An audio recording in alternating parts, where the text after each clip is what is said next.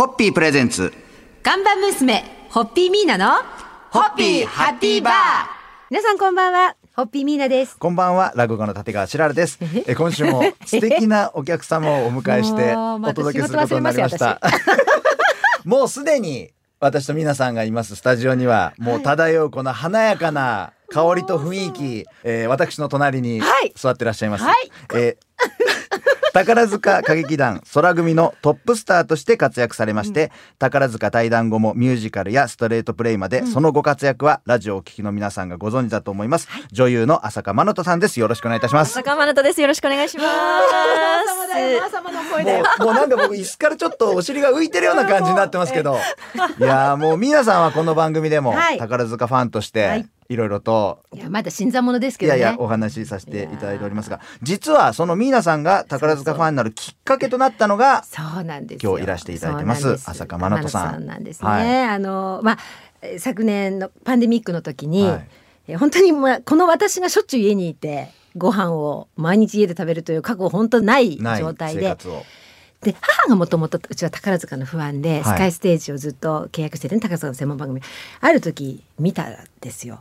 そらあら面白いなと思って見始めてででねその割と直後に拝見したあこれいいなこの方いいなと思ったのが多分浅香真奈さんのあの最後の対談の時のはい。さよなら賞でそこで歌われたあのシェイクスピアの「ウィリン・ザ・ワールド」にすごい惹かれてでそこぐらい辺からすごくやっぱ宝塚を拝見するようになってたんです、はい。そしたらその直後にこの番組でもおなじみのはい。別所哲也さんが「マイ・フェラディ」をやると。はい。でお相手相方が元宝塚の浅香真奈さんで聞いて「えええっていう もう私の中でケミストリーですよこれは。ミーナさんって本当そういうこう縁ご縁って本当に多いですよねでもうえーってなって、あもうこれは運命って勝手に感じて、はい。はい、もうズブズブ拝見するようになりましたし。もう2週間にわたっていろいろとお話をはい聞きたいと思いますんで、よろしくお願い。今日は初日の乾杯にごわせていただけますでしょうか、はいも本当にねあの憧れて山根坂真奈さんにご来店いただける喜びそして、えーこの番組を昨日もう長いことマーサマファンだった皆様本当にごめんなさいっていう感じなんですけれど。はい。あの2週間お届けします、よろしくお願いします。お願いします。はい、はい、ホッピーホッピープレゼンツ。看板娘ホッピーミーナのホッピーハッピーバー。皆さんこんばんはホッピーミーナですこんばんは、落語家の立川しららです。え今夜もはい宝塚歌劇団空組のトップスターとして数多くの伝説を作られまして、現在も演劇界、ショービジネス界を牽引されている浅香真奈さんをゲストにお届けします。今日もよろしくお願いいたしおます。願いします。もうなんかすごいこと書かれてると思う。いやとんでもないです。私も去年、マイフェアレディを拝見させていただきまして、はい、そうでしたねいやでも舞台の大きさがすごい大きいじゃないですか、はいその舞台がもう小さく見えるぐらい人間の力でこれだけの大きさを埋めてなおかつ溢れるぐらいのものが届けられるんだと思って衝撃を受けました。いや嬉しいです。やっぱり演じる側っていうのはその舞台の大きさまあそれぞれいろんな劇場あるじゃないですか、うん。そういうのはどういうふうにこう意識を持って演じられるとかなんかあるんですか？そうですね。やっぱりその大きさ、い。舞台の大きさで一番後ろのはい。方まで届けるっていうのはやっぱもうその宝塚時代からあもう教わってきたことで、それにはやっぱりエネルギーパワー、あはい。そしてこう声のはいはい。強さとか、はい。なんかいろんなことにまあ注意しつつ、うん。あとまた帝国劇場っていうのはとても歴史があるはい。劇場で「あのマイ・フェア・レディ」というミュージカルも日本で一番最初に上演されたミュージカルということでその歴史がはい。うまくマッチしたっていうか。あ帝国劇場で「マイ・フェア・レディ」ができてよかったなって思うぐらうんいすごいやっぱ世界観に合っているはい劇場、ーい。や本当だなって世界観っていう言葉が本当にしぴったり収まりますよね。うん。で別所哲也さんとの共演っていうのを改めて振り返ってみるとどうでしいやたもうなんて言うんでしょう。すごくすあったかくて、うん。優しくこう支えてくださる方で。もう別所さんご自身がやっぱりとってもチャーミングうん。プラスなので。でしたね。それがすごいこう癒されるというか。は なんかでいつも心配してくださってなんかやっぱり乗り越えられたのは別所さんがいらしたからかなと思います。本当にあの別所さんのヒギンズえープロフェッサーヒギンズとあの浅香さんのあのイライザってもう本当ベストマッチだと、うん。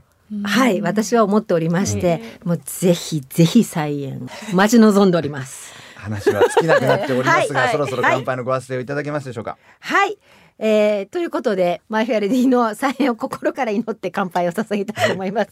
三はい。ホッピー。ホッピープレゼンツ。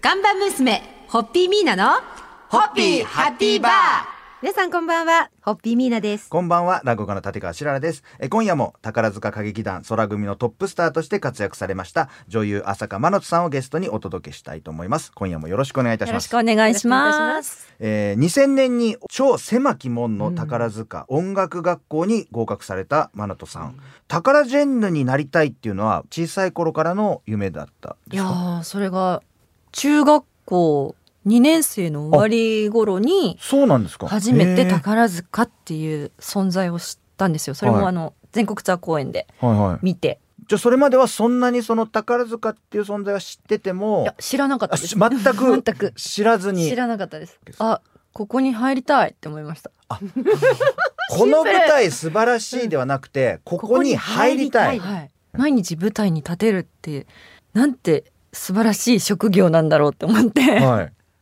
ここに入りたいって思いました。でも思ってそれからこう宝塚に合格するためにやっぱ専門のスクールとか通って大変だったんじゃないですか？そのスクールとかなかったんですよ。どうどうし声楽の試験があると。はい。で歌を歌わなくてはいけないって、はい。学校の音楽の先生と、ピアノの先生にはい。コールユー文言っていうものを教わって。でたまたまその音楽学校の受験曲はい。に、うん音楽の教科書で歌った曲が載ってたんですよ。ラッキー！みたいな。この曲知ってる？みたいな。はそれでそれ選んでいはい。歌ったんですけど。まあもう家族からは高校受かったら宝塚を受けていいよって。えー、みたいな。そうするとそっちもやらなきゃいけないし。だから私の性格分かってますよね。それでそれを言われてんの分かってるから何クソというもうそうですよ。さらに心に火がついてやってやるみたいな。やってところで。いやーで一発で宝塚も合格。はい。高校も受かりました。いやさごいすがですね。でも今やっぱ感謝してますよね、うん。そのやりたいって言ったことをうん。否定せずに、はいはい条件付きですけどやらせてくれたっていうことがやっぱ今思うと。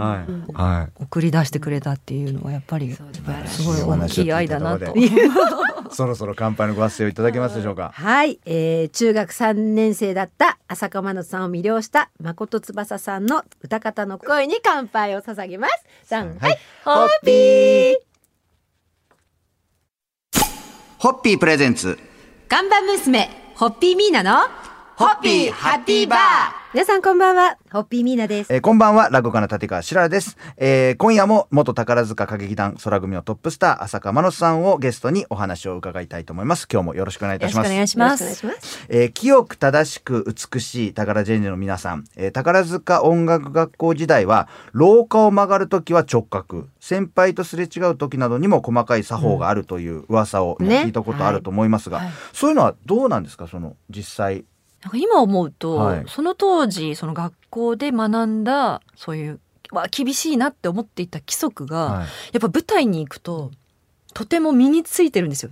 例えばこのの直角に曲がらなくてはいけないこととかも、はい。こう早変わりとかでダッシュしたりしなくてはいけなかったりした時に、舞台の裏を通る時があるんですけど、そこをやっぱり直角に曲がることにより事故が防げるというかそうですねやっぱとっさの時にあ身についてるからできるっていう。ーんだから厳しく教わってたからこそ、あはいはいはい意識しなくてもできるっていうあか。ーでもそういう学校って同級生もやっぱライバル的なところもあるじゃないですか。なんかこう普通の学校のこう友達関係みたいのとちょっと違うところもあるんじゃないかなと思うんですけあー同期って本当特別で、ど。はい。なんか本当家族っていうか、うんまあ、姉妹のような関係性になっていくんですね。うんだからその舞台上でライバルっていう意識も、まあ、なくはなかったと思うんですけど、でもやっぱり何かあったら助けてくれるっていう、うん助け合う存在の方が大きかったですね。音楽学校に入った時って故郷への里帰りってできるんですか？夏休み夏とか冬じゃあつま休みり最初の夏休みまでは帰ることもできない、はい。入学すると。そうですね。で初めてのその何ヶ月かぶりにご実家帰られた時にはい。ご両親何か言われました？なんか雰囲気が変わってるなとかやっぱ。え覚えてない。覚えてないけどでもやっぱり私はあの心配をかけたくなかったんですよ。はいはいはい。うん。私の意思で言ってるはいことだから、親に心配をかけることではないと思ったので、なんか侍のように出てったって言われたんですけ ではそろそろ乾杯のさせていただけますでしょうか。やっぱりどんなことでも楽しむ興味を持って楽しむっていうことが素敵な人生を作っていく肝なのかなと思いました。うん。素敵なヒントで。はい私たちも全てに興味を持っていきたいですね。はい。さんはい。ホッピー。ホッピー。プレゼンツ。看板娘ホッピーミーナのホッピーハッピーバー。皆さんこんばんはホッピーミーナです。こんばんは落語家の立川しららです。え今週は1週間にわたって元宝塚歌劇団空組のトップスター浅香真野さんをゲストにいろいろとお話を伺ってまいりました。今夜もどうぞよろしくお願いいたします。お願いいたします。浅香さんは宝塚音楽学校卒業後宝塚歌劇団の88期生として入団されたということで、はい。でこれ入学の時点ではトップでは なかったいいと一応なんか資料に書いてあるんで、成績はね、はい、まああんまり聞かないでください。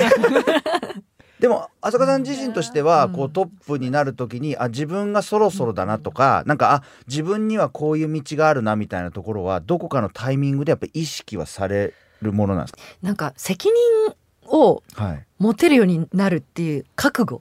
あー。うん。覚悟が必要だなって思ったことはありました。あなんか自分が好きなことだけとか、はい。自分がやりたいことだけをやってるんじゃなくって、うん。どういうものを求められているかとか、はい。そういう考えに変わった時期っていうのは空組に組み替えをした時に思いました。組み替えってい。その唯一自分が望んでできないことなんですよね、はい。宝塚において。はい。そのその組み替えをするって時にちょうどま私自身もどういう男役になったらいいかって悩んでた時期だったので、はい。うーんどうなっていくんだろうって考えた時にパッていただいたお話だったので、はい。まあ、これはもう自分が変わらなきゃいけないんだって。もあ。う強制的に。ーやっぱそこもやっぱり浅香さん受け入れるんですね。やっぱそのなんかこうい今だって言われたらあそこなんだって思うのも、うん、なんかでも私にとっては花組の仲間と別れるのは寂しいけれど、うん。自分自身の問題で考えた時にあ光が見えたって思ったんですよ。あーなるほど。組み替えを。わからないけどこの光にすがってみようと思って、はい。まあ、ここにはもう自分が変わらなきゃいけないんだって。っていう覚悟はしました。あの受け入れること受け入れるですねこと大事ですね、はい。じゃあそろそろ乾杯のご発声で締めていただけますでしょうか？はい。やっぱりあの自分を一本持ってやっぱり受け入れていくこと、これがはい。あの大切なんだっていう大大変大切な教えを浅香真奈先生に教えていただきました。ありがとうございます。はいはいはいホッピーえー一週間ではとてもお話が聞きれなかったんで来週も浅香真奈さんにお付き合いいただきますどうぞよろしくお願いいたしますお願いします。